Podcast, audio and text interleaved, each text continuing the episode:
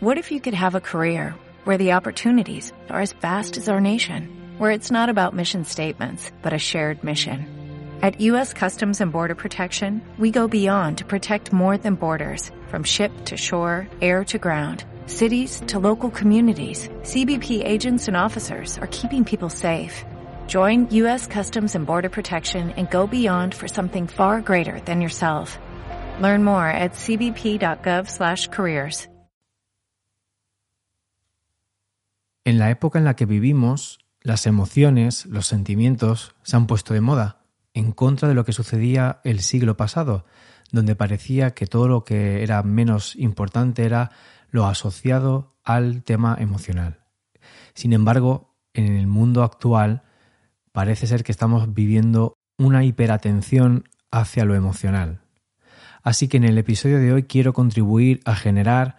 un estado de más integridad, de mayor conocimiento, poniendo la atención en el pensamiento racional y más concretamente en el pensamiento crítico, para lo cual me serviré de la revisión de una de las últimas lecturas que he hecho acerca del mundo de la filosofía y tiene que ver con el arte de pensar, el libro de José Carlos Ruiz, cómo los grandes filósofos pueden estimular nuestro pensamiento crítico. Espero que me acompañes en este apasionante episodio. Bienvenida, bienvenido al episodio 114 de Psicología Cafeínica, un podcast para despertar tu fuerza y sabiduría interior.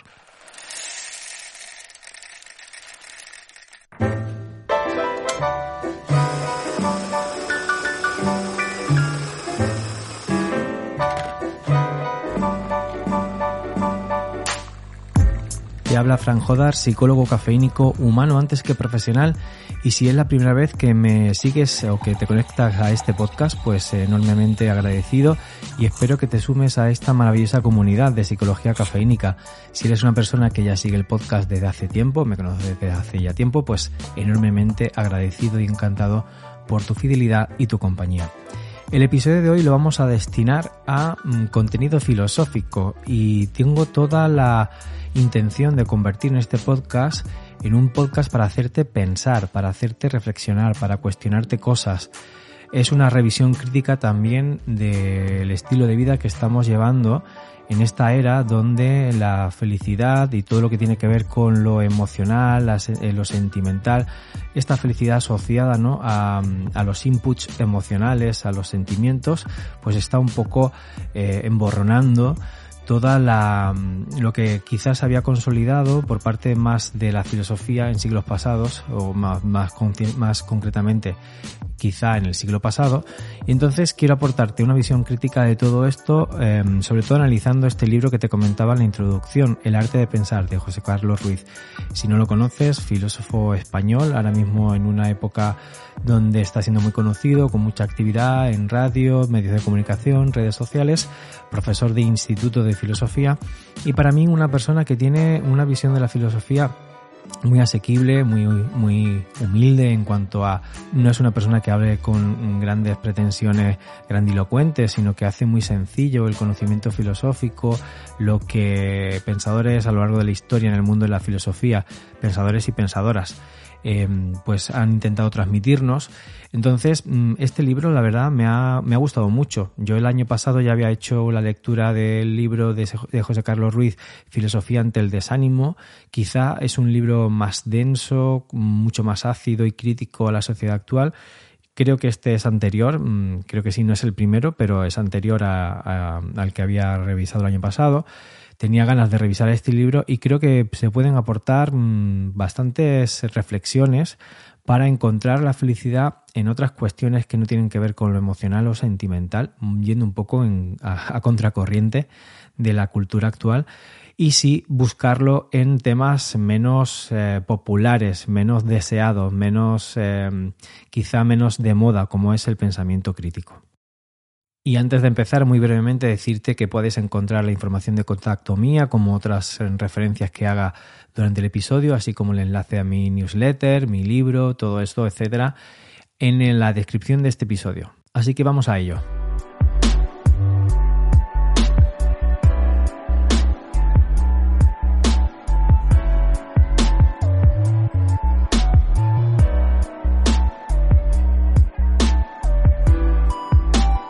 Empezaré con unas palabras de José Carlos Ruiz que ya asienta las bases de lo que es un pensamiento crítico contundentísimo y tiene que ver acerca de esta concepción de felicidad sentimental que te hablaba al principio. Dice así. ¿Quién nos iba a decir que en pleno siglo XXI la felicidad se convertiría en un instrumento de tortura? Soportamos una maldición que pasa inadvertida para la mayoría de las personas, la maldición de la felicidad. Nos han condenado a ser felices por obligación, y lo que es más preocupante, por imitación. Y lo han hecho de una manera tan sutil y sofisticada que hemos llegado a creer que la idea es nuestra. Nos han sugestionado para sentirnos felices, pero ojo, que sentirnos felices no es lo mismo que serlo, porque esta tiranía parte de una concepción interesada sobre una felicidad sentimental, emocional y ligera, algo instantáneo y fácil de adquirir. Nos han convertido en drogodependientes emocionales. La condena está clara, castigados de por vida a inyectarnos esa felicidad postiza y caemos en una búsqueda incesante de dosis en cualquiera de sus variantes que se enmarcan dentro de la palabra de moda, tendencias. Estas tendencias están relacionadas con el consumo experiencial, pues ahora lo que venden son las experiencias, las sensaciones que nos perturben, que nos trastornen, que nos exciten y sean capaces de alterar nuestro estado de ánimo.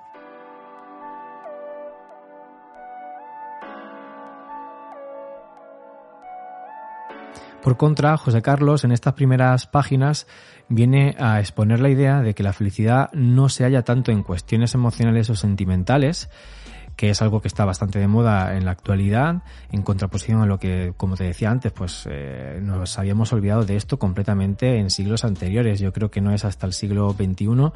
que la felicidad se sustenta en cuestiones emocionales, creo que un poco porque hemos carecido de mm, las condiciones sociales idóneas para mm, unas bases emocionales, sentimentales, afectivas, de cuidados idóneas, ¿no? Hasta la actualidad. Pero mm, se ha puesto tan de moda y ha creado tanta tendencia este concepto de la felicidad asociado a la comodidad, a las sensaciones físicas agradables, a las sensaciones emocionales intensas, perturbadoras, como decía José Carlos, pero desde la, desde la apetencia, ¿no? Desde algo que nos eh, produce placer, ¿no? pues eh, que cabe hacer una revisión crítica y él eh, empieza este, estas primeras páginas estableciendo la base de lo que considera como verdadera felicidad, que no tiene nada que ver con lo emocional o sentimental, sino que él pone el acento más bien en el desarrollo del pensamiento crítico, pensar adecuadamente, que es eh, un poco lo que defiende el título del libro, El arte de pensar. José Carlos nos propone pensar en cuál es nuestro modelo de pensamiento, nuestra filosofía de vida, ¿no?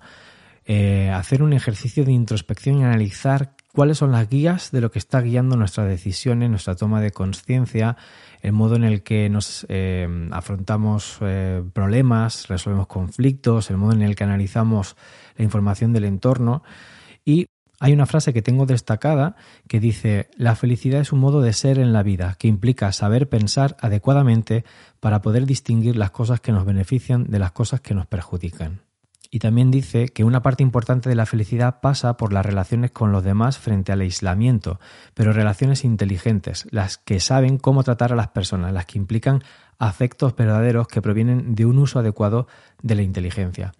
Y uno de los estudios que sustentan estas palabras que transmite aquí José Carlos eh, relacionadas con los afectos, con los cuidados. Y es un estudio de Harvard denominado como Harvard Study of Adult Development, eh, un estudio de Harvard para el desarrollo de los adultos. Un estudio en el que, por un lado, tomó a un grupo de 300 estudiantes de Harvard y, por otro lado, se tomaron 400 jóvenes de un barrio humilde de Boston. Este estudio, además, eh, es un estudio muy detallado y que sigue adelante, se ha ido ampliando, eh, incluso a las respectivas familias de estas personas, a las mujeres, a los hijos, incluso hasta los nietos. Y el estudio concluye que las relaciones con los amigos y con la pareja son fundamentales. Eh, según este estudio, la clave se encuentra en tener buenas relaciones sociales y así cuando una persona se jubilaba, por ejemplo, o reemplazaba la sociabilidad del trabajo por la de otros amigos, su nivel de salud y felicidad se mantenían intactos. Concretamente, las palabras del estudio dicen, una y otra vez, en estos 75 años, nuestro estudio ha demostrado que la gente a la que le va mejor es aquella que se apoya en las relaciones con su familia, amigos y la comunidad.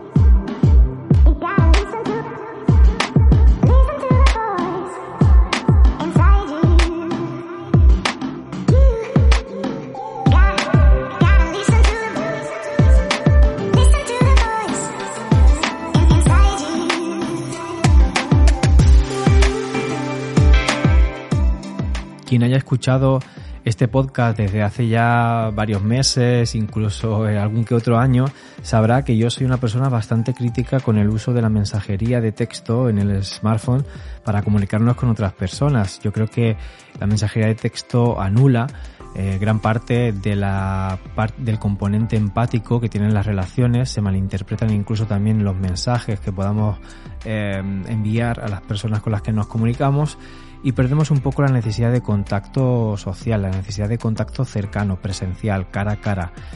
Em, así que imaginémonos en la etapa actual donde el uso de mensajería de texto móvil como WhatsApp, eh, ahora también más Telegram, eh, desde que WhatsApp ha sido tan criticado, pues también Telegram y otras aplicaciones de redes sociales como puede ser Instagram, pues pensemos cómo estas, esta, esta comunicación con el resto de personas puede estar condicionándonos, ¿no? Hagamos un pensamiento crítico acerca de cómo está diseñada nuestra vida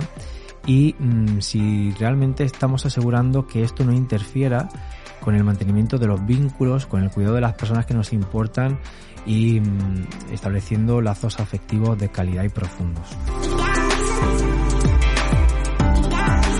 Hay otra parte que yo tengo destacada aquí que tiene que ver con lo que José Carlos llama el coaching de la salud mental. Dice lo siguiente, estamos asistiendo a lo que ahora llamaríamos un coaching de la salud mental, que ofrece soluciones específicas para arreglar problemas concretos, pero que no es capaz de cambiar un modelo de vida. Queremos poner el parche para taponar el problema, pero después no aplicamos la cura. El problema de categorizar el malestar como enfermedad mental es relativo y lo que aquí consideremos es más bien una filosofía de vida, cada uno la suya propia, que se acerca a la felicidad de manera sólida. Estoy de acuerdo con estas palabras de José Carlos. Creo que mm, el uso popular de la filosofía del coaching, del desarrollo personal, ha hecho mm, muy popularmente que concibamos el malestar como un problema, que entendamos el dolor como una circunstancia em, desagradable a evitar y, e, e, indeseable, ¿no? Y que buscamos soluciones rápidas muchas veces en forma de tips, en contenido multimedia que podamos consumir rápidamente para eliminar eso que nos incomoda, eso que nos hace sentir mal y todas esas causas que nos em, están llamando a analizar nuestra realidad algo que en otras eh, etapas de la vida pues ha tenido un valor simbólico importante que nos ha permitido hacernos cuestiones y preguntas eh, profundas acerca de la vida, la sociedad en la que vivimos y el rumbo que estamos llevando, pero que en la actualidad parece ser que nos, nos gusta estar más presentes en, la, en el corto plazo no profundizando en el momento, sino mm, queriendo pasar por la de superficie, de puntillas, por lo que nos está sucediendo. De modo que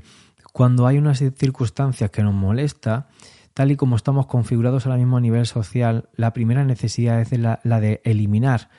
eh, eliminar el malestar, eliminar la sensación, adormecer lo que nos está ocurriendo más allá de pararnos a analizar qué está pasando, por qué ocurre eso, cuál es la causa, cuál es la relación entre diferentes cosas que nos suceden y cómo hemos llegado hasta aquí. Entonces, esta um, filosofía popular del coaching,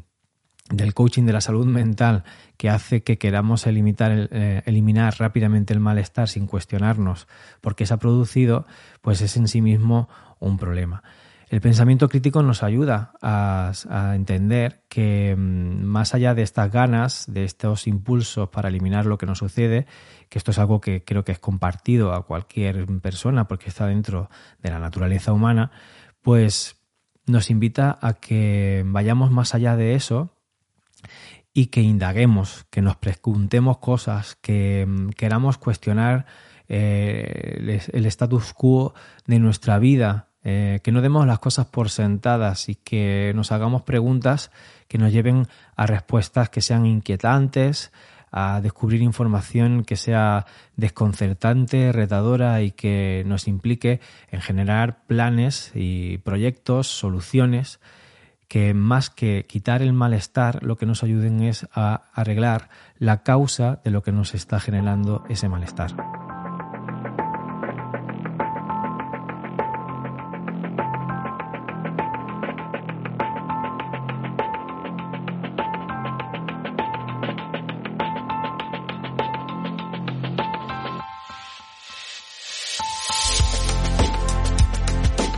Siguiente concepto del que te quiero hablar relacionado con el pensamiento crítico viene de un famoso filósofo, Kant, que señalaba que una persona ilustrada era una persona que abandonaba la minoría de edad intelectual en la que muchas personas se refugiaban a lo largo de la vida. Para Kant, mm, las personas se dejan llevar por lo que va sucediendo alrededor de, de, su vida, por las costumbres, por los hábitos, por las modas, por toda la cultura, por toda la configuración del sistema social en el que estamos insertos. Entonces, eh, esto a él, él lo llamaba minoría de edad intelectual. De modo que la minoría de edad intelectual para Kant es asumir los pensamientos e ideas de otras personas como pensamientos e ideas propios sin haberlos eh, pasados por el filtro por el filtro del pensamiento crítico sin haberlos cuestionado y mm, no sé tú pero yo he vivido en esta dimensión en este estado de ir incorporando sin ningún tipo de filtro las cosas que suceden a mi alrededor,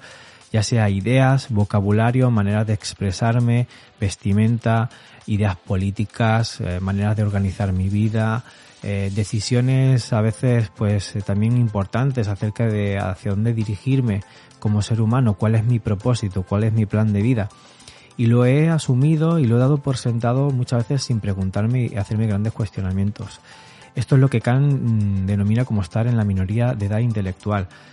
Eh, si puedo destacar algo importante que me dio la experiencia de la universidad fue precisamente lo contrario, cuestionar lo que estoy viviendo, eh, pensar críticamente acerca de cualquier cosa que me, que me rodea, em, irme a las fuentes de la información que me está llegando, cuestionar esas fuentes, contrastarlas, ampliarlas y llegar a un pensamiento lo más parecido a lo que podría ser un pensamiento propio. Teniendo en cuenta que es muy difícil llegar a un pensamiento propio porque siempre estamos influidos por los pensamientos, las opiniones y la influencia que ejercen otras personas en este modelo de sociedad que tenemos que es a través de interrelaciones e interdependencias. Entonces, mm, esta propuesta que hace la filosofía de manos del, eh, de este famoso eh, filósofo, que es Kant, es eh, salir de la minoría de edad intelectual cuestionando los pensamientos y las ideas que hemos ido eh, recopilando a lo largo de nuestra socialización, poniéndolos en duda y quedarnos solamente con aquello que nos identificamos más después de un elaborado proceso de pensamiento crítico. Y a continuación quiero destacarte un apartado del libro que habla acerca de cómo nuestra percepción se distorsiona y cómo mm, incurrimos en procesos de pensamiento eh, desviados, ¿no? Eh, distorsionados, eh, cuando evaluamos una circunstancia por comparación con el pasado que hemos tenido. las palabras de José Carlos Ruiz aquí son muy esclarecedoras. Dicen lo siguiente. Tratar de decir cuánto vale algo, cuánto vamos a disfrutarlo o incluso cuánto placer y satisfacción nos va a proporcionar es tremendamente difícil si no activamos el interruptor del pensamiento crítico. Esto suele pasar porque en muchas ocasiones estimamos del valor que le damos a algo antes de tenerlo y disfrutarlo por medio de comparaciones con nuestro pasado, con lo que hemos experimentado anteriormente y olvidamos algo muy importante, el contexto actual. El tiempo no es buen consejero cuando se trata de ponerle valor al presente. Ya no somos las personas que éramos y el contexto en el que nos encontramos tampoco es el mismo.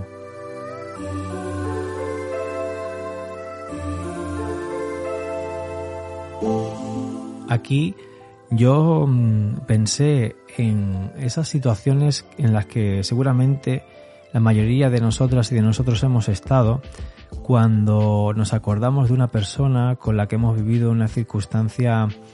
una relación especial, singular, intensa, puede ser un amante, puede ser una pareja, puede ser una amistad del pasado que se ha ido debilitando o que se ha extinguido, que se ha perdido. Y a veces a través de la nostalgia, una, bueno, más bien diría que es un sentimiento, eh, a través de este sentimiento, mm, la nostalgia, podemos incurrir en procesos de percepción muy distorsionados y muy, muy, alejados de la objetividad. De repente recuperamos una circunstancia del pasado, un recuerdo, lo ponemos en referencia, en comparación con lo que estamos viviendo en la actualidad. Además hemos escogido como momentos muy concretos del pasado eh, quizá momentos muy idílicos, momentos muy destacados, eh, pasajes de nuestra vida eh, muy emotivos, los ponemos en referencia a lo que nos está sucediendo en el presente, algo mucho más neutral, no tan influido por las emociones agradables o intensas, y muchas veces estimamos como que el valor de las cosas que pasaron antes es mucho más elevado de lo que estamos viviendo actualmente, lo que nos lleva a anhelar, echar en falta, desear que eso que hemos vivido en el pasado exista en el presente. Me refiero a, vínculos, me refiero a, a esas personas que dejamos atrás y que si en la actualidad damos este valor idealizado, súper distorsionado e injusto, porque ni somos las mismas personas en la actualidad, ni estamos, eh, ni, esas personas van a ser lo mismo en nuestro presente, ni son las mismas ahora. Entonces vamos a incurrir en un proceso de pensamiento mm, bastante distorsionado que a veces eh, nos puede llevar a tomar decisiones tremendamente irracionales y por las cuales nos vamos a jugar gran parte de nuestra estabilidad personal o de nuestra calidad de vida.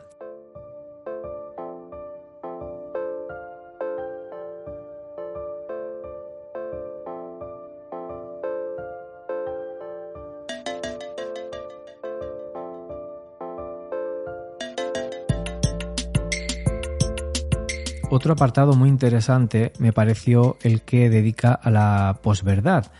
algo que podríamos definir con lo que José Carlos más adelante eh, nombra así, ¿no? Lo auténtico está perdiendo la batalla frente a lo aparente, frente a lo virtual. Y no sé si te habrás preguntado o habrás escuchado alguna vez qué es esto de la posverdad, pero creo que merece mucho la pena que te lea estas palabras de José Carlos Ruiz para que analices eh, en tu vida cómo está influyendo esta circunstancia. Dice así, la posverdad explica las actuales circunstancias en las que los hechos objetivos influyen menos en la formación de la opinión pública que los llamamientos a la emoción y a la creencia personal. Es el mejor instrumento que tiene la mentira a su servicio. Son las nuevas tácticas para mentir que han llegado a perfeccionarse, sobre todo por medio del uso de las redes sociales. Es una mentira emotiva, destinada a crear y modelar la opinión pública. Es una manipulación sensacionalista, buscando la respuesta emocional y abandonando la objetividad. Y claro, así la dificultad de saber sobre la verdad de los hechos aumenta exponencialmente.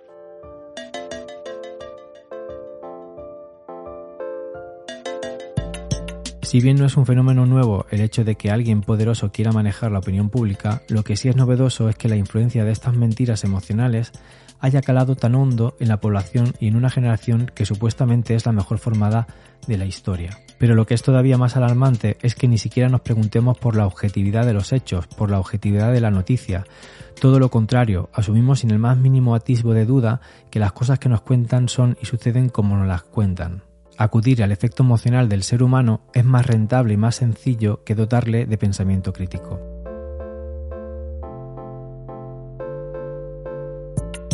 La posverdad, es decir, una mentira bien contada que aporte sensación de verdad y que acuda directamente a movilizar el lado emocional del ser humano, es más rentable que cualquier verdad de cara a forjar opiniones. Ejércitos de hackers subvencionados por intereses políticos y o económicos inundan a diario Internet de falsas noticias. En la sociedad de la turbotemporalidad, la gente tiene más interés en expandir rápidamente el mensaje que en pararse a pensar sobre la objetividad y verdad del mismo lo auténtico está perdiendo la batalla frente a lo aparente.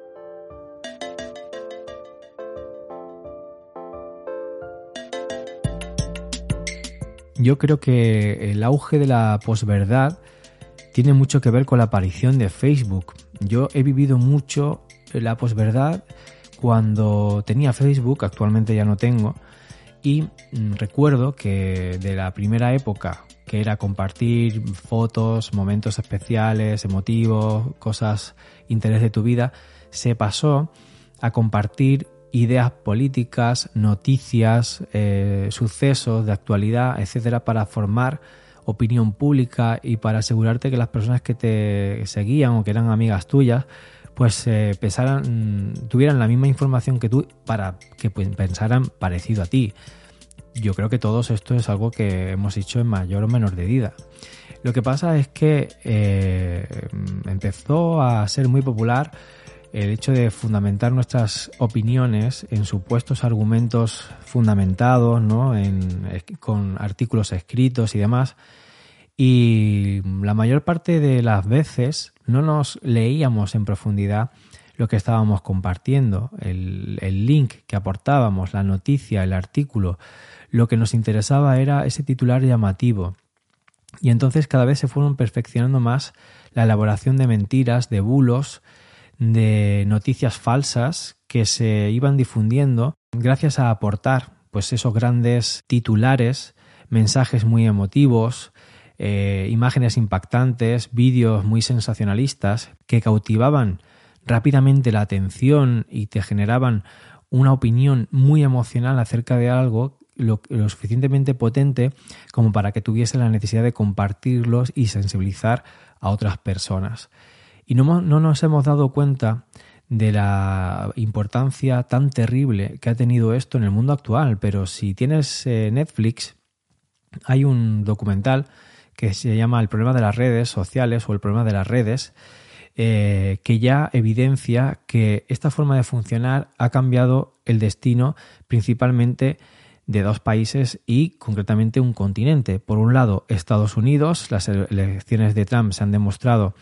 que se ganaron gracias al uso de Facebook y cómo se mm, movilizó a personas que se identificaron a través de un perfil de Facebook en lo que podríamos llamar un, análisis psicotécnico en masa a un montón de personas por la información que maneja Facebook, haciendo un perfil de personalidad mucho más preciso que cualquier test de personalidad que manejemos las personas que nos dedicamos a la psicología.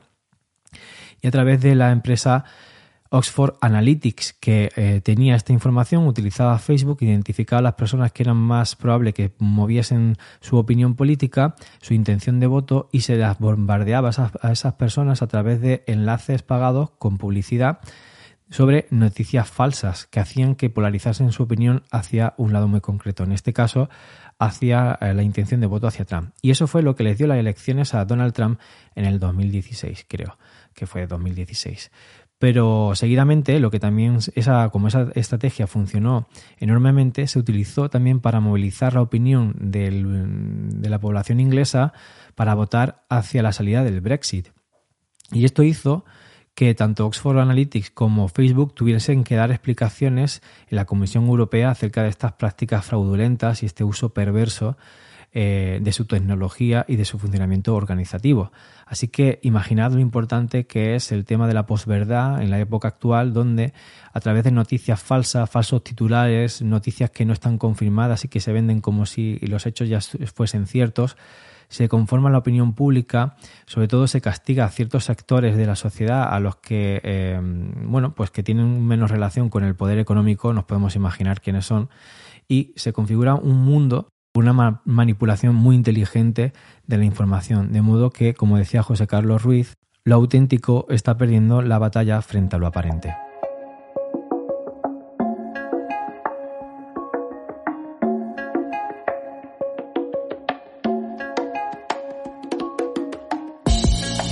Otro apartado súper interesante tiene que ver con el progreso que estamos haciendo en nuestra sociedad hacia el hiperindividualismo algo a lo que hemos ido llegando con reflexiones muy basadas en el pensamiento liberal de que el ser humano es muy importante, la libertad individual y el progreso individual y en pensar en ti mismo y en eh, asegurarte eh, que tus necesidades están cubiertas, tu autorrealización personal, que todo te vaya bien, que seas la mejor versión de ti mismo o de ti misma. Y quiero leerte las palabras de José Carlos Ruiz que van a expresarte mejor lo que yo te pueda ahora transmitir aquí acerca del problema de una sociedad hiperindividualista. El problema llega cuando nos quieren hacer pensar que somos únicos, irrepetibles y sobre todo extraordinarios. El progreso del individualismo hasta el extremo del hiperindividualismo nos provoca la necesidad inconsciente de sentirnos seres únicos, de no querer convertirnos en masa, Los mensajes de esta sociedad hipermoderna giran siempre en torno a lo excepcional. Personas excelentes, imágenes sorprendentes, bellezas insólitas, restaurantes singulares, países asombrosos, experiencias sensacionales. Y claro, de repente nos miramos en el espejo, hacemos análisis y caemos en la cuenta de que no somos nada fuera de lo común, con las consecuencias para la autoestima que esta conclusión conlleva. Lo normal se ha convertido en una pesada carga psicológica que nos hace sentir desgraciados, casi miserables, porque no llevamos la vida que nos venden, la vida extraordinaria. Y tengo que confesarte que esto es algo en lo que yo personalmente he estado trabajando mucho a raíz de empezar a hacer contenido, en contenido digital, contenido en redes, pues mira, eh, incluso este podcast, ¿no? Tengo que reconocerte que yo mismo he ansiado ese, ese reconocimiento y em, pues eh, con el paso del tiempo mi tránsito por este camino ha sido muy convulso, he tenido muchas épocas, muchos momentos, eh, diferentes filosofías acerca de lo que estaba haciendo y con el tiempo yo estoy más en, en conexión con lo que aquí de algún modo está poniendo eh, en valor el hecho de eh, defender lo normal, de no querer convertirme en alguien extraordinario, de no querer ser una persona reconocida por los demás, el hecho de aceptar que soy una persona vulgar del montón, un profesional más, eh, como muchas profesionales y muchos otros profesionales que existen en esta maravillosa profesión, ya me está bien ser una persona vulgar dentro de una vida vulgar y lo digo con total convencimiento y con total felicidad desde el punto de vista filosófico, que es lo que defiende este libro, la, felicidad filosófica. Lo digo totalmente convencido y en paz, disfrutando de lo que eh, aporta este estilo ¿no? de pensamiento, esa felicidad interior.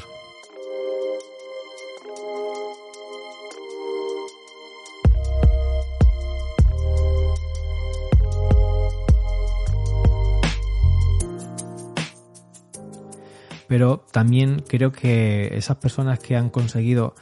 destacar y ser seres extraordinarios y influir en las personas y utilizar esa voz y ese trabajo y esa figura destacada con respecto a los demás para hacer un mundo mejor, pues lo aplaudo, lo, lo valoro, me genera y me suscita muchísima admiración cuando el uso de esa figura destacada no se hace para reforzar el narcisismo, y el ego, sino que se hace para contribuir a crear una sociedad mejor. Y tengo en mente varias personas que, he conocido y que sé que están viviendo este estilo de vida, ¿no? Donde son seres normales, son seres cotidianos, son seres con ninguna pretensión eh, excepcional y narcisista, pero que su trabajo es destacable, que son personas que se conocen por parte de de las personas que les rodean, que son seres destacables en, el activismo, en la historia de nuestro país, en el pensamiento que está configurando esta era actual y que son personas absolutamente normales. Y eso también me merece el más profundo respeto y cariño.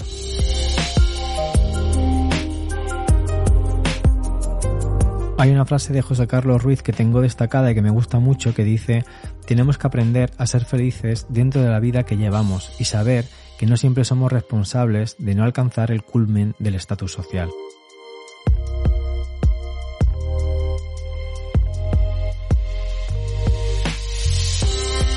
Y esto conecta un poco con el episodio anterior en el que hablaba de la estafa de la, estafa del optimismo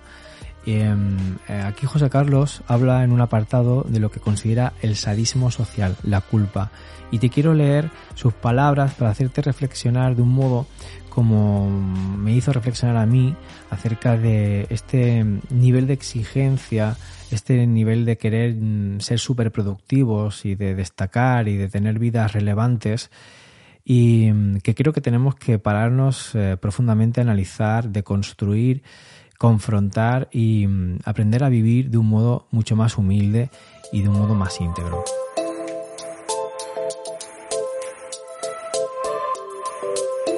Tenemos que construir un orden de prioridades y es aconsejable que sean las menos posibles, es decir, es importante tener claras algunas prioridades en la vida, pero que no sean pocas y sustituir las pretensiones fútiles por realidades palpables. Somos personas que exigimos constantemente e incluso a nosotros mismos y lo hacemos durante todo el tiempo, juzgamos a los demás y a veces de manera severa. El nivel de exigencia en casi todas las parcelas de la vida es tan alto que no somos capaces de rebajar esta tensión hacia nosotros. La sensación de felicidad que solemos buscar en lo cotidiano es la de una felicidad superficial porque cuando hacemos un análisis sobre nuestra vida centramos la atención en los defectos y las necesidades que tenemos que rellenar antes que en las virtudes o las satisfacciones de lo que poseemos o de lo que hemos logrado.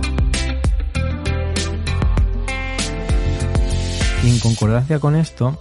ya hacia el final del libro se habla acerca del, valor o del efecto nocivo que puede tener la esperanza o dar esperanza a veces de forma injustificada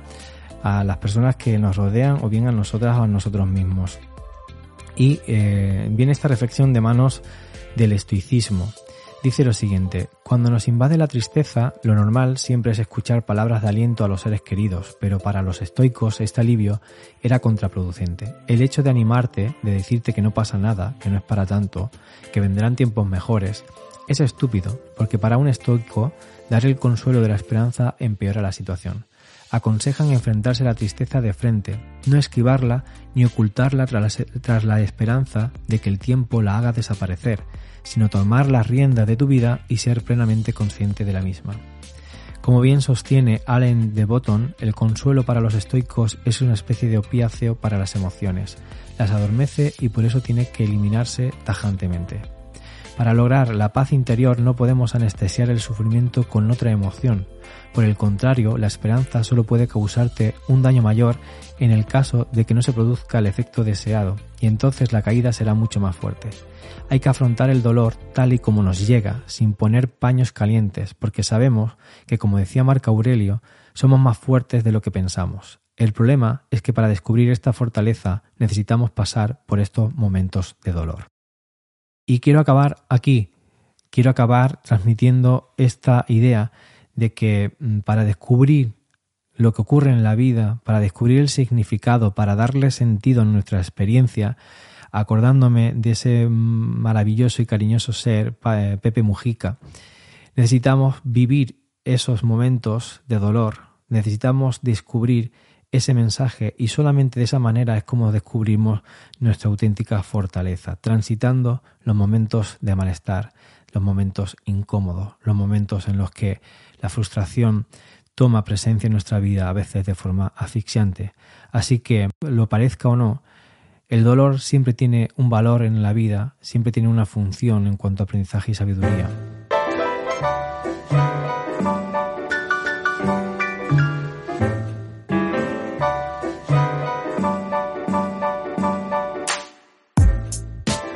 Hasta aquí el episodio de hoy. Espero que te haya parecido interesante, espero haberte suscitado algunas incógnitas, eh, haberte aportado algunas reflexiones desconcertantes que te hagan pensar, que te haga poner en cuestionamiento, que te haga poner en duda, que te lleven a ti una búsqueda propia, a buscar tus propios significados, tus propias conclusiones. Para mí, el pensamiento crítico es una gran parte de mi sentimiento de plenitud, de, felicidad, podría llamarla así,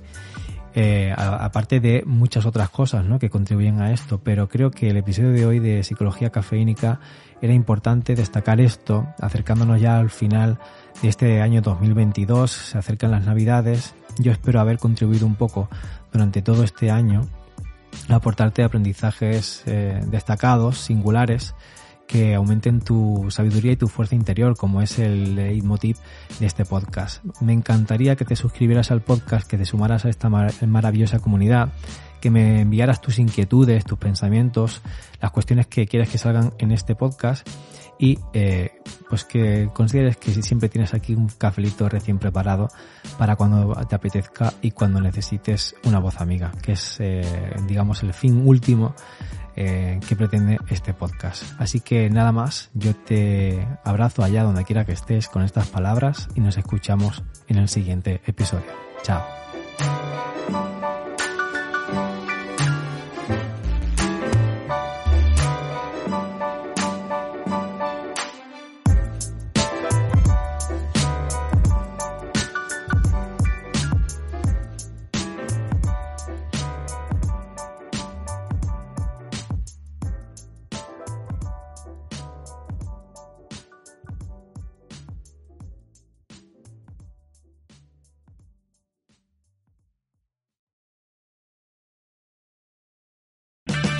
O'Reilly Auto Parts puede ayudarte a encontrar un taller mecánico cerca de ti. Para más información, llama a tu tienda O'Reilly Auto Parts o visita oreillyauto.com.